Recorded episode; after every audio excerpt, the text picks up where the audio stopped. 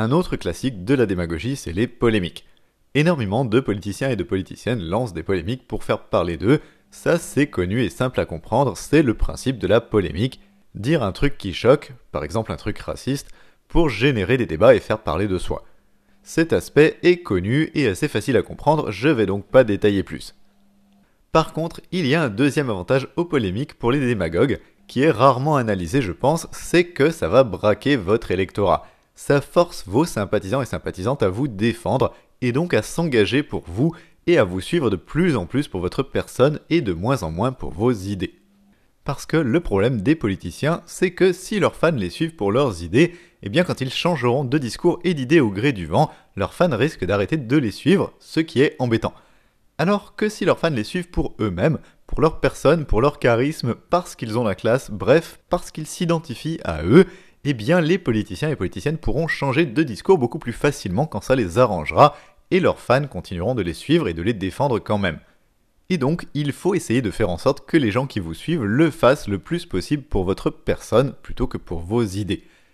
Même si au départ vous les attirez par un discours politique et qui parle d'idées, il faut trouver un moyen de fanatiser votre public par la suite. Alors comment on fait ça? Eh bien on va faire en sorte qu'il s'engage progressivement pour vous. Et c'est là qu'arrivent les polémiques. Quand un candidat déclenche une polémique et que tout le monde le critique, les gens qui apprécient ce candidat vont naturellement avoir envie de le défendre. Et si la polémique leur paraît pas trop grave, ils lui trouveront des excuses. C'est facile parce qu'on a des excuses toutes prêtes et souvent les polémiques et les critiques peuvent être disproportionnées par rapport aux propos tenus, ce qui fait qu'on a un sentiment d'injustice. Ok, ma candidate ou mon candidat a peut-être fait une petite maladresse, mais c'est pas si grave et tout le monde en profite pourtant pour lui tomber dessus, alors qu'un tel à côté a dit largement pire et personne ne lui dit rien. Je vais prendre l'exemple de Mélenchon, puisqu'il aime beaucoup les polémiques et qu'il n'hésite pas à reprendre les mots de l'extrême droite pour faire parler de lui. Quand en 2016 Jean-Luc Mélenchon affirme que les travailleurs détachés volent le pain des autres, on est bien dans ce que je disais tout à l'heure, détourner la responsabilité de la mise en concurrence sur ses victimes plutôt que sur celles et ceux qui l'organisent. Mais peu importe, il y a des excuses toutes prêtes à ce discours pour les gens qui le suivent un peu.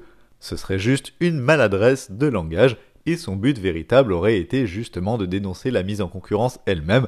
Bref, toute cette polémique serait disproportionnée, une tempête dans un verre d'eau, les médias utilisant ça comme prétexte pour lui tomber dessus, encore une fois, hein, alors que dans le même temps, ils critiquent beaucoup moins des gros racistes qui disent des trucs encore pires.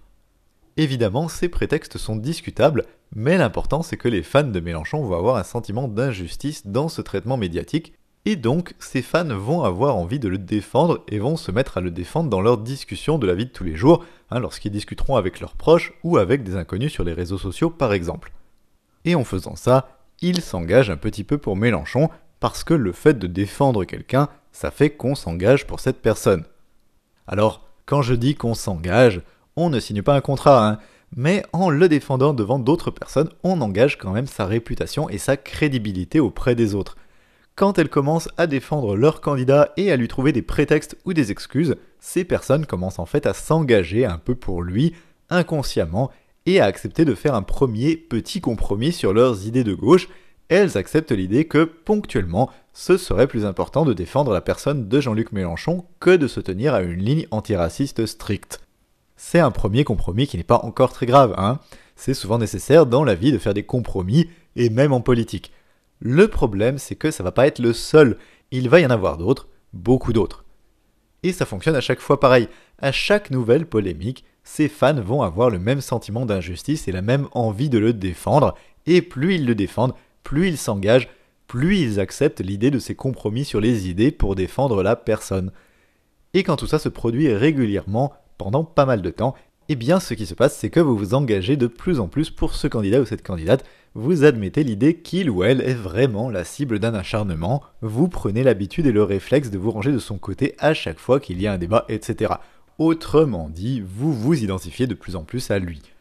Et cette défense vous amènera toujours plus loin aussi parce que votre candidat peut aller progressivement plus loin dans ses provocations ou dans ses polémiques. Quand un jour votre candidat va mentir juste un petit peu plus que la fois précédente, ou faire une polémique juste un tout petit peu plus choquante que ce qu'il avait dit jusqu'à présent, ça va être difficile d'admettre que là il y a un vrai problème, parce que ça veut dire en sous-entendu admettre que vous avez eu tort quelque part de le défendre avec acharnement jusqu'à présent. Parce que vous vous êtes à ce point engagé à le défendre devant tout le monde, et admettre que finalement c'est peut-être un salopard comme les autres, ça voudrait dire en creux admettre que vous avez défendu un salopard pendant des mois ou des années. Donc ça va être plus facile en fait de continuer à le défendre juste un tout petit peu plus, de s'entêter, de se braquer, de s'engager toujours un petit peu plus, plutôt que d'admettre tout ça d'un coup. Et là, on est dans un cercle vicieux où plus le temps passe et plus vous défendez un candidat depuis longtemps, plus vous allez vous braquer et plus c'est difficile de vous remettre en cause et d'admettre que vous vous êtes trompé et fait avoir jusque-là. À mesure que le temps passe, vous allez vous voiler la face et vous engager toujours un petit peu plus loin dans sa défense à chaque fois, à chaque nouvelle polémique et à chaque nouveau mensonge. Je n'invente rien, c'est un phénomène psychologique connu qui s'appelle l'escalade d'engagement, un cercle vicieux où vous vous êtes engagé dans une mauvaise décision depuis pas mal de temps, mais c'est difficile de le reconnaître, et donc pour pas reconnaître son erreur, on s'engage toujours un petit peu plus loin, parce que ça se fait progressivement. D'où le terme d'escalade, on commence avec pas grand chose et ça peut aller très loin, jusqu'à avoir des gens complètement fanatisés et prêts à justifier les pires trucs pour pas admettre qu'ils se sont fait avoir jusque-là.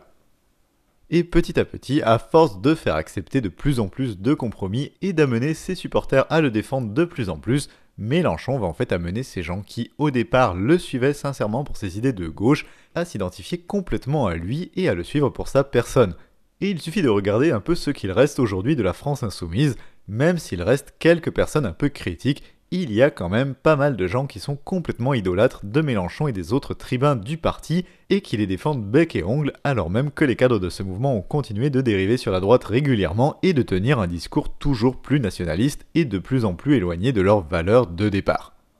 Mais un autre exemple qui illustre encore mieux cette fanatisation de l'électorat, c'est Donald Trump. Le mec ment énormément, tout le temps, ses mensonges sont débunkés à chaque fois par la presse, par des fact-checkers, etc et pourtant ça ne l'empêche pas de répéter les mêmes mensonges débunkés encore et encore, et de façon de plus en plus décomplexée d'ailleurs avec le temps qui passe. Il y a même des gens qui se sont amusés à compter ces mensonges, et ces comptages montrent que début 2017, en début de mandat, il ne disait que 150 mensonges par mois en moyenne, ce qui est déjà énorme hein, puisque ça fait 5 mensonges par jour, mais deux ans plus tard, en 2019, il en est à plus de 500 mensonges par mois, donc plus de 3 fois plus. Et ce qui est inquiétant, c'est qu'il ne perd pas le soutien de ses fans au passage. Sa cote de popularité reste à peu près stable depuis le début de son mandat, autour de 40%, ce qui est énorme par rapport au niveau de dégueulasserie du personnage et de sa politique. Qu'est-ce que ça veut dire? Ça veut dire que ses supporters ne se détournent pas de lui, malgré qu'ils disent de plus en plus de mensonges. Autrement dit, ses supporters sont prêts à accepter de plus en plus de mensonges et de plus en plus de dégueulasserie de sa part, ils sont de plus en plus fanatisés. Pourquoi? Eh bien parce qu'ils ont défendu de plus en plus ces mensonges depuis longtemps, leur fanatisation s'est faite progressivement. Et en mentant ouvertement, Trump donne en quelque sorte l'exemple pour ses supporters qui vont eux aussi répéter ces mensonges en boucle, même en sachant que ce sont des mensonges, et donc vont s'engager eux aussi au passage et devenir complices. Ça permet à Trump d'asseoir à fond son pouvoir sur eux, puisqu'il a le pouvoir de faire dire des trucs manifestement faux à ses supporters. À partir du moment où ses supporters acceptent de répéter ces mensonges, ils s'engagent en fait et signent en quelque sorte leur propre soumission au personnage. Donc voilà comment on fanatise des gens en les faisant vous défendre et en les amenant progressivement à aller de plus en plus loin pour vous défendre, même quand ce que vous faites devient de moins en moins acceptable. Alors, est-ce que ce phénomène de fanatisation de l'électorat est conscient et volontaire de la part de tous les politiciens et toutes les politiciennes qui mentent et qui font des polémiques? J'en sais rien. Probablement pas, hein. Tout le monde ne va pas forcément théoriser ça, et peut-être que leur première motivation c'est juste de faire parler d'eux, ou peut-être qu'ils font juste ça à l'instinct parce que ça leur a réussi jusqu'à présent, ou encore qu'ils imitent d'autres à qui ça a réussi. Mais peu importe en fait, le résultat est le même, ces polémiques contribuent à fanatiser leur public, à le braquer et à l'empêcher de se remettre en cause. Ça renforce en quelque sorte le sentiment de l'électorat d'appartenir à un camp politique, et donc l'identification à ce camp plutôt que de s'intéresser aux idées et d'essayer de trouver ce qui est juste.